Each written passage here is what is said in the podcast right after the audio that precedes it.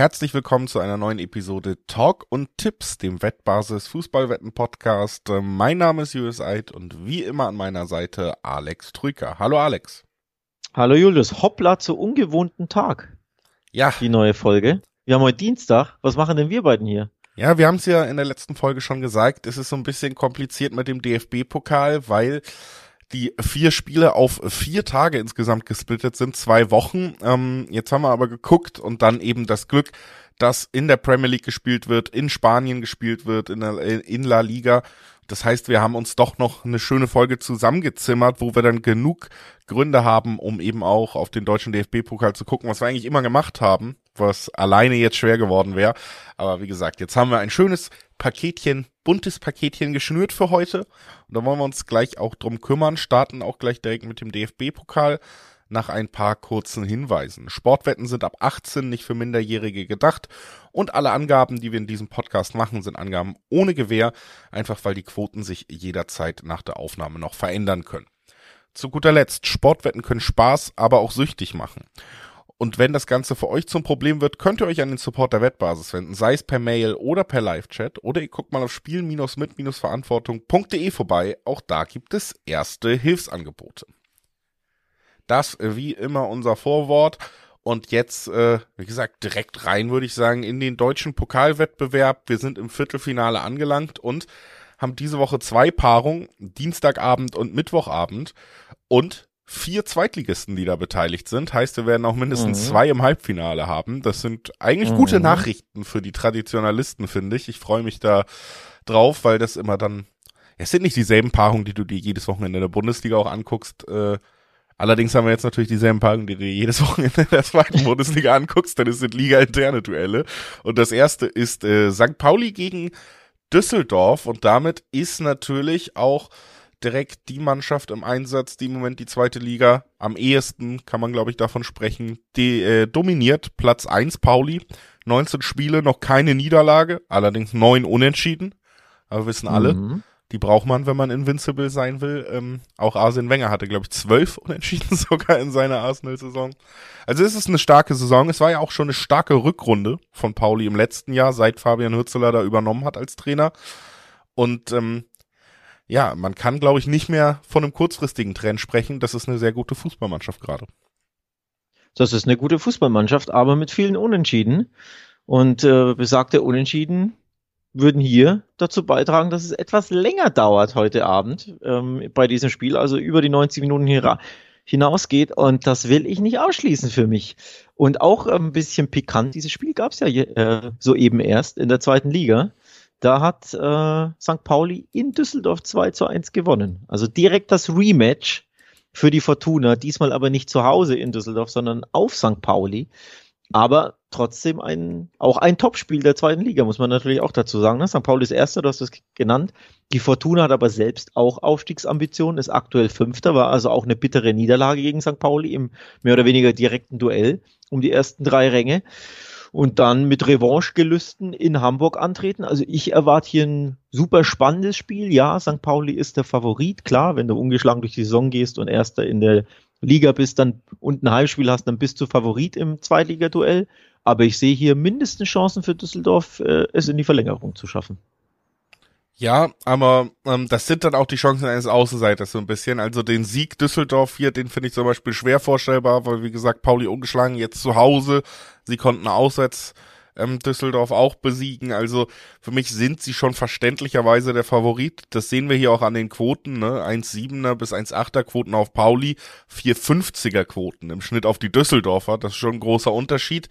Allerdings, wie gesagt, dieser Sieg äh, für die Auswärtsmannschaft, den sehe ich auch nicht. Ähm, natürlich umkämpftes Pokalspiel. Es kann immer mal Richtung Richtung Unentschieden kippen. Bei Paul, äh, St. Pauli darfst du natürlich auch nicht ganz außer Acht lassen, ähm, dass ähm, dass das natürlich auch irgendwann eine anstrengende Belastung ist, ungeschlagen zu bleiben. Also äh, gerade Pokalwettbewerbe sind dann ja mal gut für solche Ausrutscher. Und ähm, Jackson Irvine, der Kapitän, ist natürlich weiter beim Asien Cup unterwegs mit Australien, wird also auch weiter fehlen. Das ist natürlich schon ein Faktor. Insgesamt, trotz all dieser kleinen Manko-Sachen, werde ich hier, glaube ich, nicht dran vorbeikommen, auf St. Pauli zu tippen. Wenn man auswärts Düsseldorf 2 einschlagen kann, dann sollte ein 2-1 zu Hause auch wieder drin sein. Sie sind eine Top-Mannschaft im Moment. Sie, sie gehen jedes Spiel sehr gut an. Für mich ist Pauli hier Favorit. Ja, Favorit sind sie für mich auch und ich glaube auch, dass sie am Ende weiterkommen, weil sie einfach zu Hause spielen. Ähm, und ich glaube, das gibt dir schon einen schönen, schönen Push, schönen ähm, ja, Anschub. Erst recht, wenn du ungeschlagen bist und ja eh schon die ne, voller Selbstver Selbstvertrauen strotzt und auch noch vor drei Tagen in Düsseldorf gewonnen hast. Aber ich könnte mir vorstellen, dass es ein bisschen länger dauert. Also, dass es über die 90 Minuten hinausgeht. Denn bei zwei Zweitligaduellen im Viertelfinale würde es mich wundern, wenn keines in die Verlängerung gehen würde. Und ich neige eher dazu, beim anderen Spiel im Dreiweg, ich nehme schon etwas vorweg, auf die Heimmannschaft zu tippen, weil die Quoten dort schöner sind, kommen wir gleich drauf. Und deswegen sage ich einfach mal, okay, wenn ich beim anderen im Dreiweg aus dem Heimsieg gehe, dann sage ich hier Verlängerung und St. Pauli gewinnt dann nach Verlängerung, aber.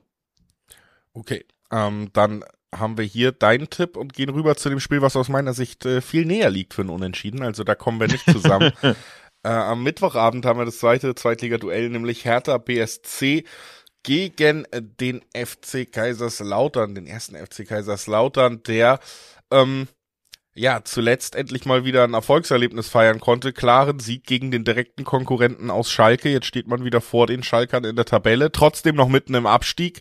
Davor gab es viele Niederlagen. Ja, auch den Trainerwechsel, der mit Gramozis noch nicht so richtig gefruchtet zu haben scheint. Die Hertha ist im Mittelfeld unterwegs, ne? Zuletzt zwei Unentschieden, eine Niederlage wieder. Also auch da so richtig in Tritt kommt man nicht. Der Saisonauftakt, der war ja richtig schlecht. Dem läuft man dann auch wieder hinterher. Aber es ist jetzt auch nicht der Turnaround und man ist auf einmal doch noch Aufstiegsfavorit mit den Leistungen, die man zeigt. Ne? Man ist gerade tatsächlich eher eine Mittelfeldmannschaft. Kaiserslautern mit dem Aufschwung. Ich sehe sie nicht so weit auseinander in, in einem Pokalspiel, wo beide alles reinwerfen, wo vielleicht leicht andere Regeln gelten. Sind es Mannschaften für mich, die ja beieinander liegen mit dem, was sie zu leisten vermögen. Und deswegen habe ich hier eher dieses Unentschieden-Gefühl, was du angesprochen hast. Wenn es ein Unentschieden gibt, dann vielleicht eher hier aus meiner Sicht. Ja, verstehe ich völlig. Ähm, normalerweise wäre ich bei dir, aber ich spiele die Quoten an. Ich hatte es ja schon angerissen. Denn die Hertha hat Zweierquoten und St. Pauli, wir haben es gar nicht genannt, hat 1,76er Quoten. Also es ist der klare Favoritentipp, den du abgibst und bei mir ist es der riskantere Tipp, aber ich spiele tatsächlich eher hier die, die Quoten an, weil ich die Zweierquote von Hertha einfach interessanter finde als die 1,75 im Schnitt auf St. Pauli. Also ich gehe ein bisschen mehr ins Risiko, auch natürlich, um hier ein bisschen dagegen zu halten gegen dich, damit wir nicht komplett die zwei identischen Tipps abgeben, ist ja auch langweilig. Also das Unentschieden liegt natürlich irgendwo ein bisschen in der Luft hier und die Verlängerung bei Hertha Kaiserslautern von der Form her, ne?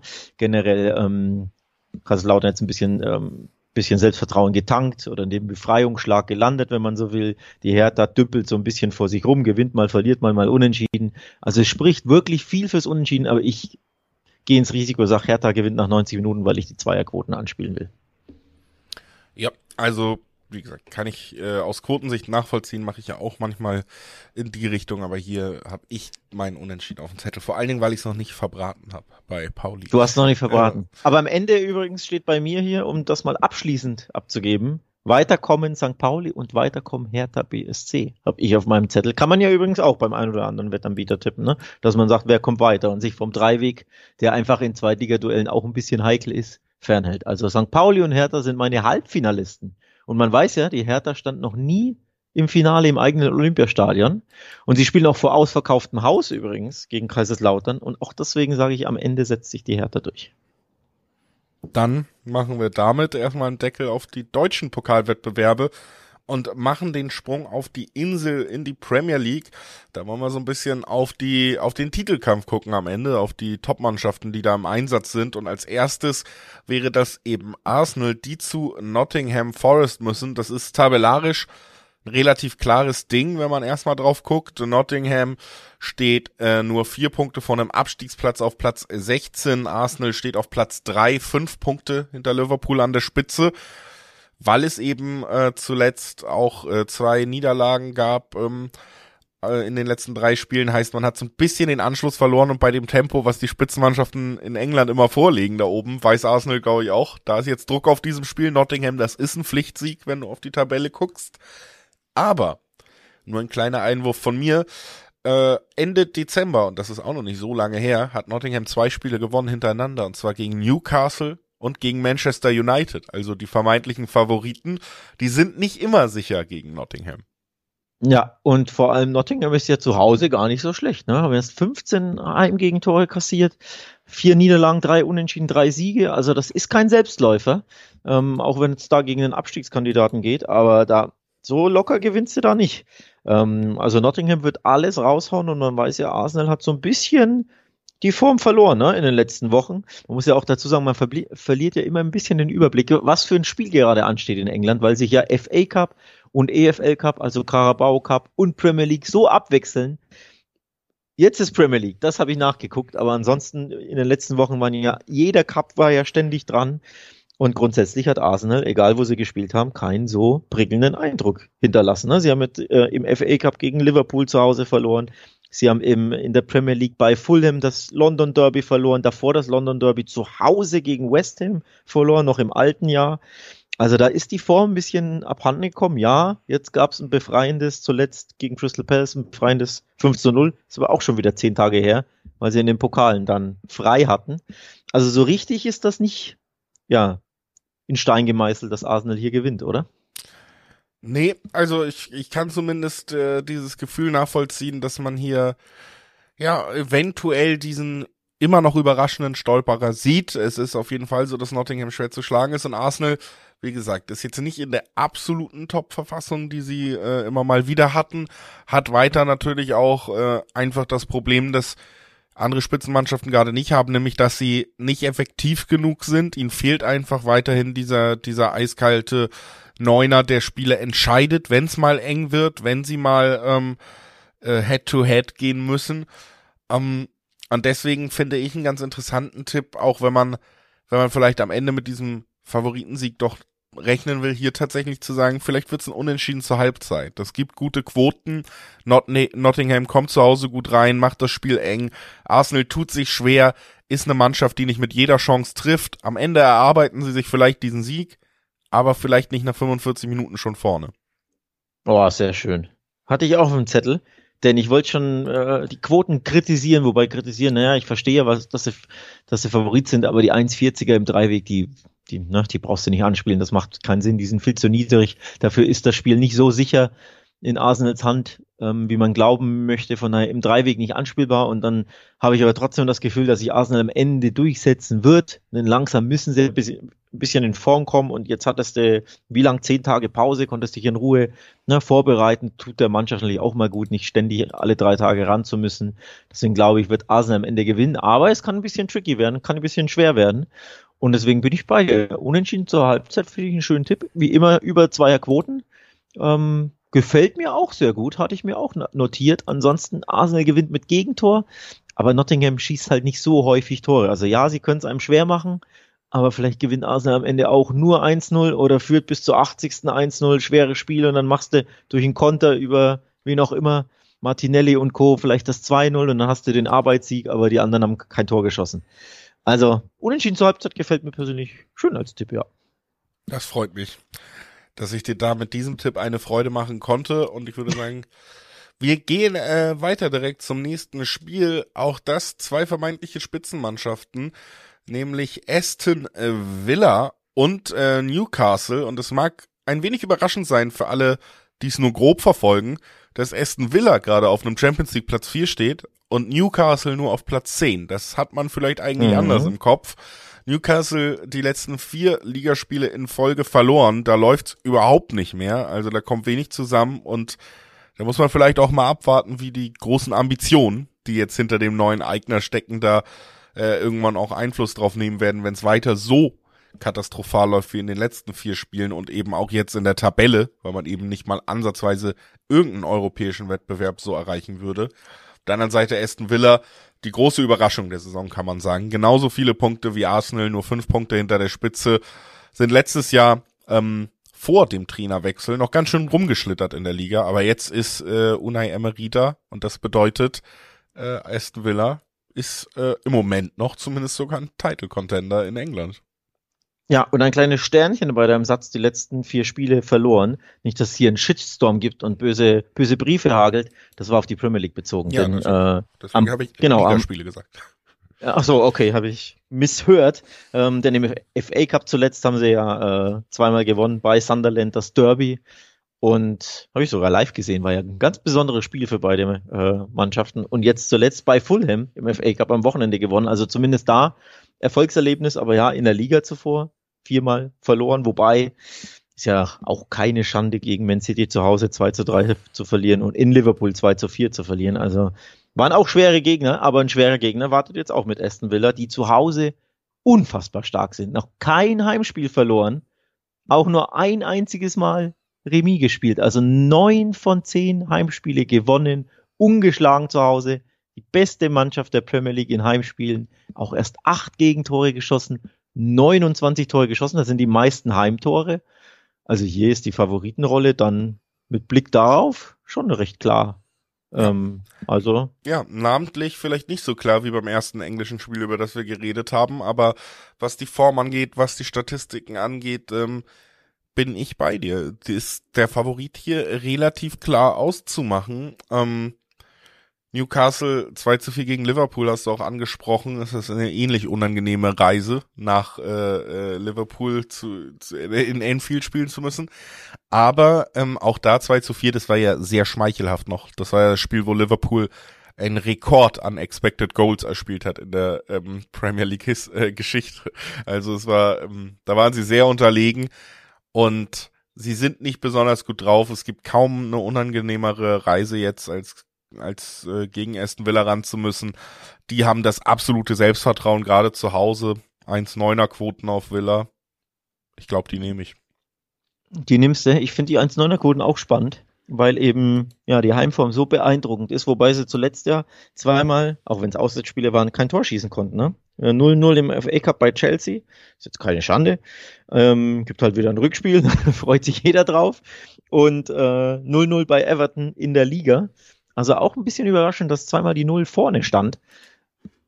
Also muss es mal wieder Tore geben, ne? Ähm, deswegen Aston Villa trifft zweimal, finde ich einen spannenden, oder? Also Aston Villa over 1,5 Tore, finde ich spannend, dass man sagt, jetzt zweimal Ladehemmung, dann muss es, muss es jetzt doch mal ein paar Törchen geben. Ähm, gleichzeitig, Newcastle, wer die verfolgt hat in der Saison, spielen immer sehr, sehr destruktiv und defensiv ähm, in der Fremde. Zu Hause ist das eine ganz andere Geschichte. Aber in der Fremde, die Spieler, die ich gesehen habe, waren sie immer hinten drin gestanden und haben gemauert. Also Villa wird viel vom Ball haben, viele Abschlüsse haben. Am Ende sind wir, glaube ich, beisammen. Aston Villa ist unser Favorit und ich setze mal darauf, dass ein paar Törchen bei Villa fallen.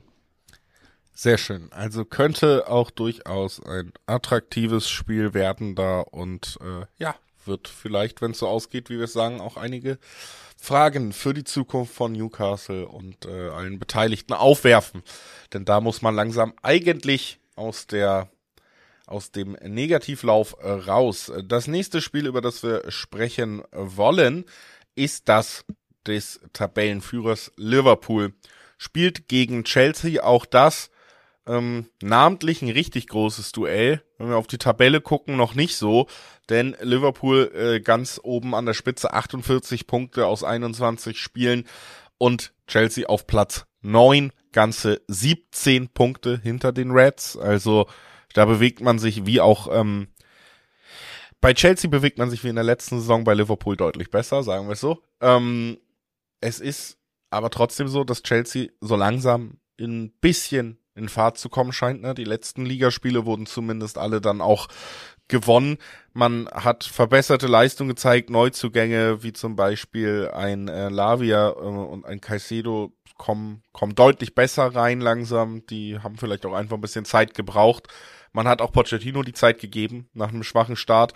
Also es ist nicht mehr ganz das Chelsea des letzten Jahres. Es äh, scheint ein wenig bergauf zu gehen. Die Entwicklung ist leicht positiv.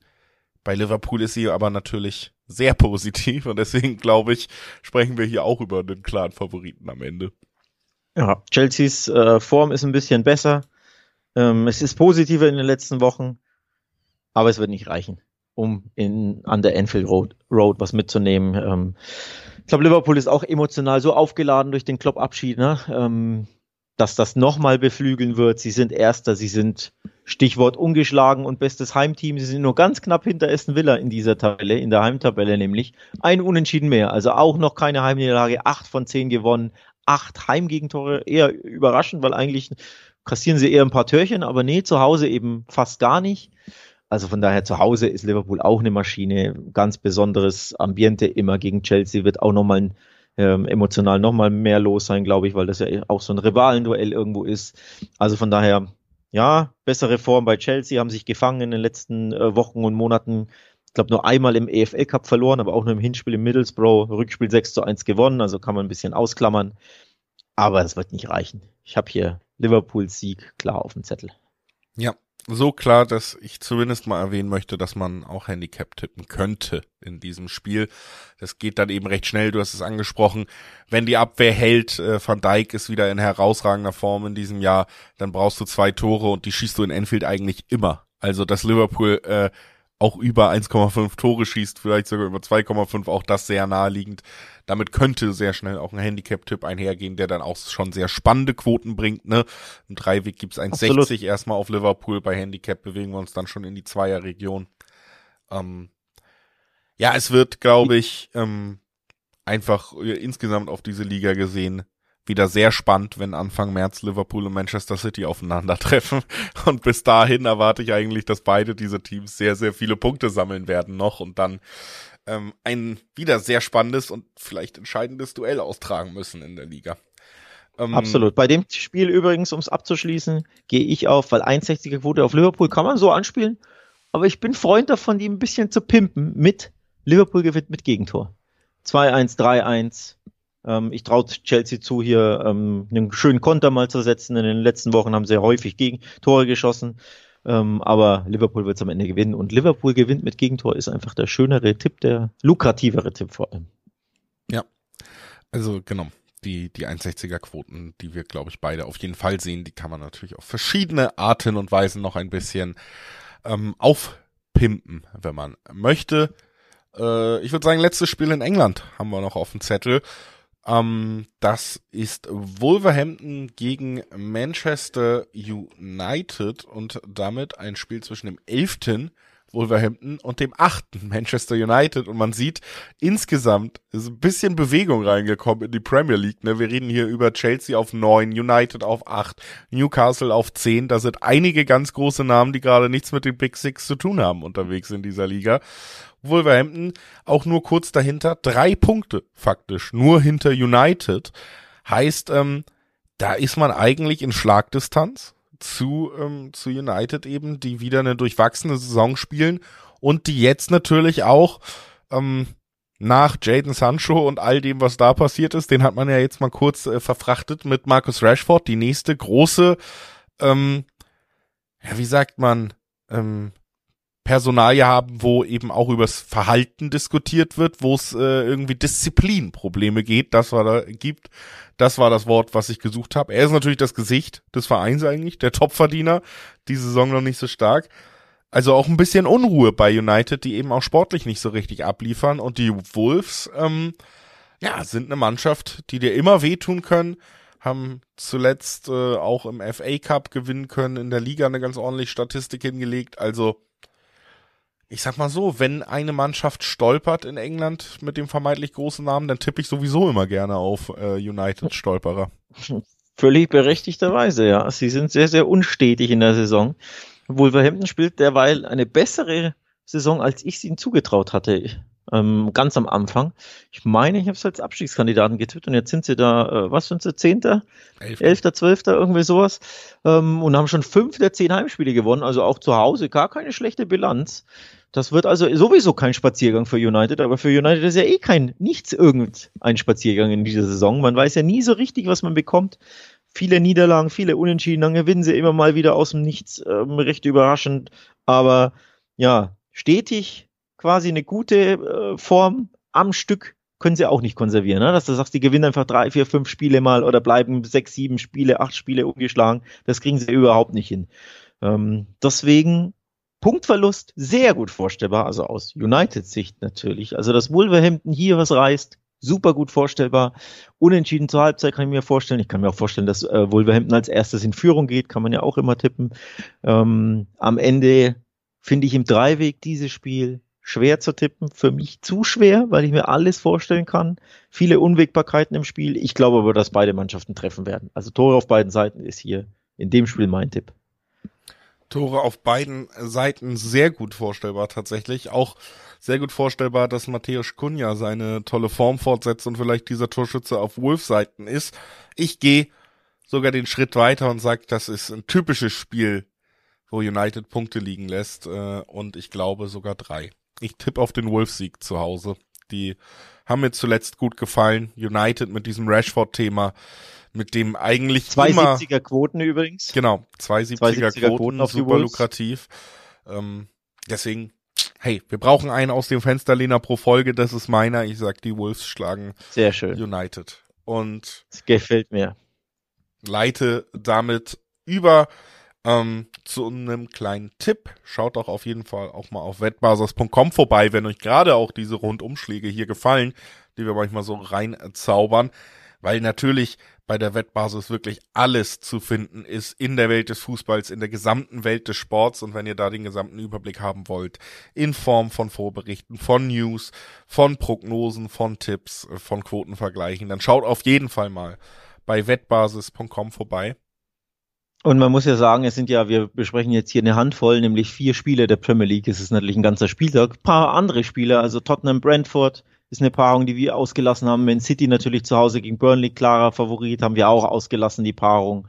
Ähm, kann man natürlich nachlesen, ne? Die Tipps, die Vorschauen, ähm, Wettprognosen, alles auf der Wettbasis in, äh, in Artikelform. Und dann würde ich sagen, kommen wir zum Abschluss oder wandern wir zum Abschluss nochmal nach Spanien, denn da haben die großen drei Barcelona, Atletico und Real Madrid Nachholspiele zu bestreiten. Aufgrund des Supercups, der ja in Saudi-Arabien im Final Four Format ausgetragen wurde, wurde jeweils ein Ligaspiel verschoben von den großen dreien. Die dürfen jetzt unter der Woche also ihre Spiele nachholen und da blicken wir auf drei Spiele, Julius, ne? So ist es. Ich will dir allerdings nicht zu nahe treten. Wir reden zuerst über Barca und ich gucke in die Tabelle und die zählen gar nicht zu den großen drei. Die stehen auf Platz vier gerade. Also willst du mir willst du mir doch zu nahe treten ähm, eigentlich? also das äh, die Situation bei Barca Platz vier, allerdings punktgleich mit Atletico heißt der dritte Platz ist jetzt nicht weit weg, sondern zum Greifen nahe. Was allerdings ziemlich weit weg ist, ist die Tabellenspitze aus Barca Sicht. Ne? Da ist man zehn Punkte hinter Real und elf Punkte hinter Girona, die allerdings ein Spiel mehr haben. Trotzdem, das ist schon eine ganze Menge. Und dazu äh, werden wir jetzt auch nicht länger drum rumkommen, bevor es jetzt gegen Osasuna geht. Natürlich der Rücktritt von Xavi, den er angekündigt hat für den Sommer, ähnlich wie Klopp. Ähm, auch die ja durchaus harten Worte, die er da gefunden hat, wie es ist, Barca-Trainer zu sein. Das war ja nicht sag ich mal, zumindest nicht alles in einem so ein versöhnliches Gefühl wie beim Klopp-Rücktritt, was da ausgestrahlt wurde. Da wurden auch ein paar andere Worte gewählt, ne? Schwingt da vielleicht auch noch mit rein. Interessanterweise ähm, haben ja auch schon andere große Trainer des FC Barcelona darüber gesprochen, wie unfassbar anstrengend es ist, äh, Barca-Trainer mhm. zu sein. Also das Problem scheint sich durchzuziehen. Die Frage ist, kann die Mannschaft sich jetzt aufraffen in einem Spiel, wo sie eigentlich gegen Osasuna eben klarer Favorit sein sollten? Genau, ähm, wir wollen jetzt hier das äh, Trainerthema Schari gar nicht groß aufmachen, ist nämlich nicht der Rahmen dafür. Wer äh, meine Meinung dazu hören will, kann gerne im äh, da lachst du schon, ne? Ja, ich, hätte ist einfach Hallo? gute eingeflochtene äh, Eigenwerbung. Der Tiki-Taka-Podcast, ja, der eure Adresse Nummer genau. eins in Deutschland für äh, La Liga-Themen mit Alex unter ganz genau. anderem. Ganz genau. Im Tiki-Taka-Podcast habe ich, glaube ich, 40 Minuten, ohne Witz, 40 Minuten roundabout über Xavi, über Barca, über den Rücktritt gesprochen. Machen wir hier nicht, aber wir müssen es natürlich thematisieren, weil es dieses Spiel beeinflusst gegen Osasuna, denn das ist das zweite Heimspiel in Folge und das letzte Heimspiel haben sie krachend 3 zu 5 in einer chaotischen Schlussphase verloren gegen Villarreal. Da waren sie auch klarer Favorit. Da dachte man, sie endlich mal wieder ein Heimspiel. Nach vielen Wochen auch da Pokalspiele dabei, Supercup. Aber immer auswärts dachte man, sie kehren jetzt nach Hause zurück. Es gibt ein Heimspiel. Nee, es ging 3-5 schief mit dem Trainerrücktritt. Deswegen, das ist die Klammer zu diesem Spiel. Vorsicht, ja, Barca zu Hause, ja, Osasuna Mittelmaßteam. Normalerweise solltest du gewinnen, aber was ist schon normal dieser Tage bei Barca? Eben nicht so viel. Und deswegen, ha, könnte man hier vielleicht in die Krise Barca's, wenn man so möchte, vor allem in die institutionelle Krise, reintippen und sagen, doppelte Chance Osasuna. 560er Quote gibt's aufs Unentschieden schon. Ich glaube, was Neuner Quoten, hohe Neuner Quoten auf den Osasuna-Sieg, da weiß man, die doppelte Chance X2 ist richtig gut dotiert. Ja, 360 gibt's da im Schnitt auf die doppelte Chance. Das sind super Quoten für eine doppelte Chance. Und ich muss auch sagen, es ist natürlich das einzig Reizvolle an diesem Spiel, denn ähm, wir haben drüber geredet, bei Barca einiges los. Ähm, sollten sie gewinnen, gibt's halt auch nur 1,33er Quoten. Ne? Also dieses Chaos schlägt sich nicht nieder, dass wir jetzt sagen, Mensch, guck mal, aber deswegen hat Barca auch 1,80er Quoten zu Hause, die muss man dann doch mitnehmen, weil äh, da haben wir profitiert vom Chaos, dass die Barca-Quoten hochgegangen sind. Die sind mir einfach auch zu niedrig dafür, dass man gerade bei Barca so ein bisschen im Kopf hat, Mensch, ich weiß nicht, was ich beim nächsten Spiel erwarten kann. Wir haben dieses, dieses Chaos auf der Trainerbank, wir haben ein paar Spiele gesehen, wo sie ja, eben auch nicht wahnsinnig überzeugt haben diese Saison. Also es kommt ja auch nicht aus dem Nichts, dass Xavi äh, in der Kritik steht und in der Kritik stand für den Fußball, den sie spielen. Deswegen, ich muss auch sagen, ich finde die doppelte Chance sehr interessant, auch wenn man natürlich den Disclaimer sagen muss, dass Barca trotzdem, es wäre jetzt nicht wahnsinnig überraschend, wenn zwei, wenn man 2-1 zu Hause gegen Osasuna gewinnt, aber ja, so das Gefühl ist so ein bisschen, Mensch, äh, wenn wir eine spannende Quote bekommen, dann wohl eher bei der doppelten Chance oder vielleicht sogar ganz bei Osasuna. Und auch eine spannende Quote gibt's, wenn man sagt, äh, Barca gewinnt mit Gegentor. Denn wer den FC Barcelona zuletzt verfolgt hat, weiß, es gibt Gegentore ohne Ende. Die Abwehr ist ein Torso. Wirklich eine Ruine der letzten äh, Saison. Fünf Gegentore zu Hause gegen Villarreal. Im Pokal gab es ja auch vier nach Verlängerung in Bilbao. In Betis, bei Betis in Sevilla gab es zwei Gegentore, auch gegen Dritt- und Viertligisten im Pokal haben sie ein beziehungsweise zwei Gegentore kassiert. In der Supercopa gab es vier gegen Real Madrid. Also es ist wirklich katastrophal, nur an diesen Zahlen schon abzu, abzu äh, lesen. Und deswegen, Barca gewinnt am Ende, weil irgendwann muss die Krise ja mal vorbei sein, aber vielleicht ja mit Gegentor ist, glaube ich, ein interessanter Tipp, den man hier auch abgeben kann. Gehe ich auf jeden Fall mit und würde sagen, lass uns äh, zum nächsten Spiel rüberkommen. Der dritte der Liga, wie gesagt, punktgleich mit Barca, heißt äh, in diesem Jahr oder zumindest zum jetzigen Zeitpunkt Atletico Madrid. Die müssen gegen Rayo Vallecano ran. Das ist eine Mannschaft, die sich direkt hinter Osasuna in der Tabelle befindet. Also tabellarisch sprechen wir eigentlich über dieselbe Situation wie bei Barca, nur ist bei Atletico eben der Trainer nicht zurückgetreten und man hat die letzten Spiele gewinnen können, zumindest in der Liga. Also da vielleicht ein bisschen bessere Form, ein bisschen, ähm, ja, ein bisschen bessere Stimmung auch gegen Sevilla in der Copa gewinnen können. Ne? Das sind schon äh, ordentliche Ergebnisse gewesen zuletzt und deswegen vielleicht hier ein Favorit, den man irgendwie weniger in Frage stellt der auch eine leicht ja. bessere Quote bringt. Zu Hause ja auch. Atletico 1,50er Quoten gibt's da. Ähm, ja, da fällt es mir schwerer, so eine Dramatik einzu, einzuflechten. Muss man auch gar nicht immer. Man muss es ja gar nicht immer so spannend und dramatisch machen, denn hier erwarte ich recht wenig Spannung. Ähm, also Atletico Atletico wesentlich gefestigter, vier Siege in Folge. Ähm, das Derby gegen Real Madrid im Viertelfinale der Copa gewonnen. Nee, im Achtelfinale, sorry. Im Viertelfinale gegen Sevilla 1 zu 0 gewonnen. Jetzt gegen Valencia die Hausaufgaben gemacht. Am Wochenende mit einem 2 zu 0. Auch in drei der letzten vier Siege gab es kein Gegentor. Also man ist gefestigt. Deswegen würde es mich enorm überraschen, wenn Rayo hier irgendwas schaffen würde. Ein Tor können sie natürlich schaffen. Also Atletico ist auch nicht immer ähm, sattelfest zu Hause. Also auch hier, wenn man die 1,50 übrigens, kann man schön in einem Kombi-Tipp mitnehmen auf Atletico, finde ich. Aber wenn man die ein bisschen aufpimpen will, vielleicht Atletico mit Gegentor, könnte man auch tippen, aber am Ende steht der Atletico-Sieg für mich ohne Wenn und Aber. Sehr schön. Dann können wir da schnell den Deckel drauf machen und uns tatsächlich schon auf das letzte Spiel unserer Besprechung stürzen. Es ist das Duell zwischen Getafe und Real Madrid bedeutet, der äh, ja, Real Madrid kann an die Tabellenspitze springen, ne? sind nur ein Punkt hinter Girona und haben eben dieses Spiel weniger. Heißt, wenn das Nachholspiel gewonnen wird, ist man mit zwei Punkten Vorsprung an der Tabellenspitze. Je nachdem, wie Barca und Atletico spielen, vielleicht auch über zehn Punkte schon weg. Also man kann äh, einen wichtigen Sprung an diesem Wochenende machen und dafür muss man eben den Zehnten der Tabelle schlagen. Also eine Mannschaft aus ähnlichen Gefilden. Allerdings Äh, zumindest im Gegensatz zu den anderen beiden Top-Mannschaften, über die wir gerade geredet haben, muss Real auswärts ran. Ne? Genau, kleines Derby, also beides ja kleine Derbys, ne? Atleti Real Rayo genauso und Retafe gegen Real Madrid ist auch ein kleines Madrider Derby. Dürfen sie schön hier in die in den Umkreis der Vorstadt äh, der Stadt fahren, in die Vorstadt so ein bisschen. Keine weite Reise, aber eine unbequeme Reise wird es auf jeden Fall den Retafe.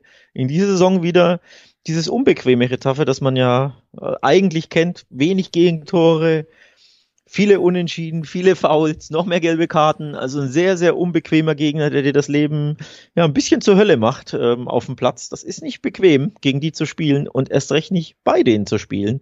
Denn äh, zu Hause ist Retafe erst recht unbequem. Erst eine Heimniederlage gab's. Eine einzige in zehn Spielen. Auch erst sechs Heimgegentore kassiert. Ich glaube, das ist die beste Heimdefensive der kompletten La Liga. Genauso wie Real Madrid zu Hause. Also es ist durchaus bemerkenswert. Ne? Das ist ein Pflichtsieg normalerweise, aber ob das pflichtgemäß klappt, ich bin mir nicht so sicher. Getafe ist enorm unbequem. Und wer Real Madrid am äh, Wochenende in Las Palmas gesehen hat, ja, so richtig prickelnd unterwegs waren die nicht. Viele Wochen, viele Spiele, die sind ein bisschen müde, die sind überspielt. Man lag auch bei Las Palmas zurück. Also das wird ein schweres Spiel. Ich wollte es gerade sagen. Es ist natürlich schon eine Situation, wo auch die Spitzmannschaften wie Real Madrid äh, auf Reisestrapazen gucken, auf eine hohe Belastung, was den Spielplan angeht. Dann hast du jetzt die Situation, dass du vermeintlich natürlich mit Girona da oben nur einen Konkurrenten hast, wo du sagst, Mensch, den sollten wir irgendwie äh, im Dauer der restlichen Saison überholen kommen. Barca äh, macht nicht wirklich Druck. Atletico ist genauso zehn Punkte hinter dir schon. Ähm, und Real ist ja schon oft das, das Pferd, das genauso hoch springt, wie es muss und wirklich auch nicht höher. Ne? Und das kann sich in solchen Spielen dann immer mal rächen, weil man da nicht mit voller Energie reingeht, wenn das Ganze irgendwie so ein bisschen runtergespielt wird. Andererseits fällt es mir immer super schwer, gegen Real Madrid zu tippen. Weil es kann ja sein, dass es 96 Minuten 0-0 steht, aber dann haben sie ja immer noch Jude Bellingham und äh, andere ähm, Experten, die dann eben diesen späten Siegtreffer erzählen. Das ist eben auch eine Qualität die Real Madrid immer wieder hat. Deswegen fällt es mir so schwer, gegen sie zu tippen, weil selbst wenn ich ein Spiel vor Augen habe, wo ich sage, das wird zäh, das wird eng, das wird nicht attraktiv, ist das eine Mannschaft, wo man immer im Hinterkopf haben muss, Mensch, dann entscheiden sie es halt mit einem Treffer in der Nachspielzeit. Also ähm, deswegen fällt es mir super schwer. Ich glaube aber schon, dass man sagen kann, dass wir hier auch kein kein Torspektakel sehen werden. Also vielleicht beide Mannschaften treffen nein, wenn dann eher so ein 1-0 für Real auswärts, äh, vielleicht auch sogar das Unentschieden zur Halbzeit, wenn für das richtig unangenehm spielt, auch eine Möglichkeit. Vielleicht unter 2,5 Tore. Das sind so die, die Richtungen, die ich gehe, um mich eben von diesem Dreiweg fernzuhalten, was ich, wie gesagt, bei Real Madrid einfach nicht gern tippe. Außer ich habe Zweierquoten auf Real, dann tippe ich die immer. Ja, ähm, also dass Retafe wenig Tore schießt gegen Real Madrid, das ist verbrieft ähm, in den letzten Duellen. Ich glaube, sie haben in acht der letzten zehn Spiele gegen Real kein Tor erzielen können. Absolut bemerkenswert. Aber es war nie ein 5-0, 6-0 oder irgendwie dergleichen, dass er abgeschossen wurde, sondern eben 1-0, 1-0, 2-0, 1-0, 0-0, 2-0, 1-0. Lauteten die Ergebnisse zuletzt. Also auch bemerkenswert, dass Real dann in ja sehr, sehr unattraktiven, hässlichen Spielen dann aber eben doch oft das bessere Ende versichert, weil Retafe halt in den Kasten nicht trifft. Also 0-0 zur Halbzeit grundsätzlich oder unentschieden zur Halbzeit ist hier äh, ein Tipp, den ich ganz oben auf meinem Zettel habe, denn das wird wirklich ein unattraktives, hässliches Spiel werden, glaube ich, wo sich Real schwer tut. Aber was Real diese Saison und auch letzte Saison natürlich auszeichnet, hinten raus haben sie immer irgendwie ja das bessere Ende für sich. Also sehr, sehr oft liegen sie zurück und drehen das Spiel oder schießen einfach generell ein spätes Tor zum Siegtreffer. Ähm, Gab es ja jetzt gegen Almeria auch, da lagen sie 0-2 hinten und trafen in der, ich glaube, 99. Minute oder so zum Siegtreffer. Also selbst wenn es in der 85. 0-0 stehen sollte, heißt es nicht, dass Real Madrid das nicht 1-0 gewinnt. Eben, das ist mein Real Madrid-Problem immer beim Tippen. Gut, dann würde ich sagen, äh, machen wir den Deckel drauf auf diese kleine Pokal slash internationale Folge, haben über den DFB-Pokal geredet, über die Premier League und über La Liga und damit äh, hoffentlich gute Unterhaltung unter der Woche besorgt, bevor wir uns Donnerstag dann natürlich auch schon wieder hören, um wieder über die deutsche Liga zu sprechen. Die Bundesliga geht weiter, alle neun Spiele dann hier in der Besprechung am Donnerstag. Ich hoffe, ihr hattet heute Spaß beim Hören. Ich hoffe, ihr schaltet bald wieder ein. Bis dahin, ciao und bleibt gesund. Tschüss.